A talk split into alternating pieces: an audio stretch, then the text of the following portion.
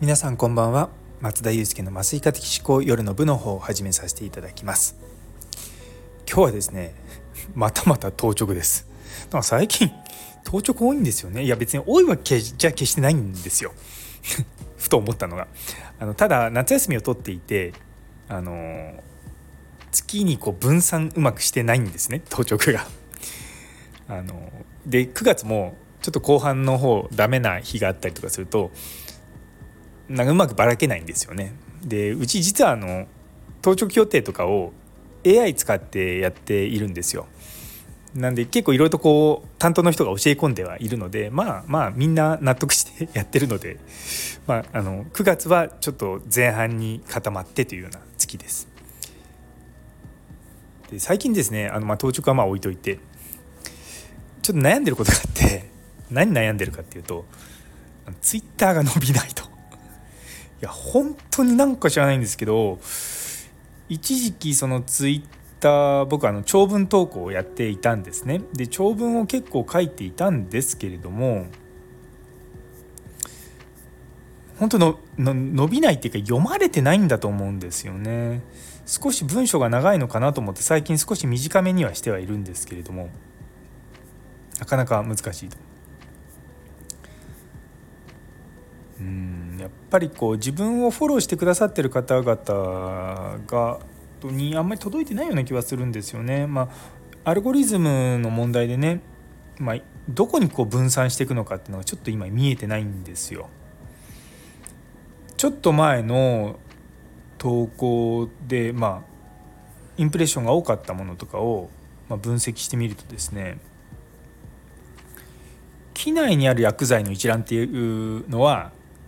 14万インプレッションぐらいいったんで、まあ、なかなかいいいい投稿だったんですけれどもそれ以外はですね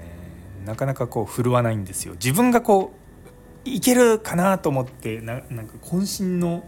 策というものがですねもうすこぶる振るわないと。まあしょうがないですけどね。そう。あとはあの王将義務違反かどうかっていうんでツイートしたらやっぱこういうのって可燃性高いんですよね。あのなかなか医療業界で当たり前のことが一般の方では、まあ、あのパッと理解していただきづらいところもあってでしかもですねこれこのツイートはあのツイッターの闇の文みたいな場所に起こっていってしまったんでもう本当に、まあ、言葉悪く言うとクソクソリプと呼ばれるようなものが大量についていってしまったんで私の中ではもうこれこれはもう掘ってあるっていうようなものなんですけれどもそれがね4万7,000インプレッションぐらいいってるんですよね。もうちょっとこういい人たちに情報を届けたいなとは思うんですよね。なかなか難しいんですよ。まあ、時事ネタね絡めてやっていくとまあ、もちろん伸びはするとは思うんですけども自分がこう発信したい情報ではないでも考えてみるとそもそも皆さんが知りたい情報っていうものを、まあ、発信していかないといけないんだよなと思うとこれちょっと自分よがれになってたのかなというような感じはします。そうね、だからちょっとその辺改善していくとまた伸びるかなとは思ってます。でまあ、そもそもの話があまりこう医療のことって普段から気にしないじゃないですかあの私もそうですけども、まあ、健康であればそこまでその医療情報をわざわざ拾いにはいかないんですよね。そういう観点から言うといかに健康に生きるかっていうような話の方が、